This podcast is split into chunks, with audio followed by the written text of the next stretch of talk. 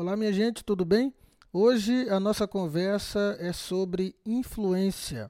Eu me recordo aqui que, diante de milhares de jovens no Panamá, na ocasião da Jornada Mundial da Juventude, na vigília com os jovens, o Papa Francisco definiu Maria como a influencer de Deus e destacou o Papa que a jovem de Nazaré não aparecia nas redes sociais, não era uma influencer, ou seja, uma influenciadora digital, mas sem querer e nem procurar ser, tornou-se a mulher que maior influência teve na história, pelo seu sim a Deus que gerou Jesus, o Salvador, Senhor e revolucionador da, e revolucionador da história da humanidade.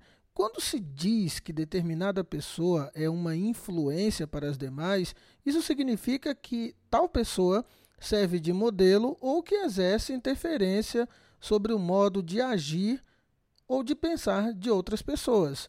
Maria, pelo seu sim a Deus, de fato influenciou, ela foi modelo, ela interferiu na história. Cabe aqui pensar que tipo de influência nós exercemos sobre as pessoas, quer seja pelas redes sociais ou no contato pessoal, em família, no trabalho e assim por diante.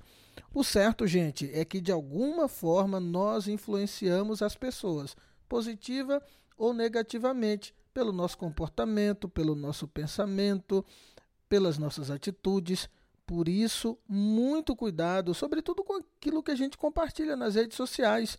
Né? Saiba que aquilo que você fala, aquilo que você escreve, aquilo que você grava tem um imenso poder de influência.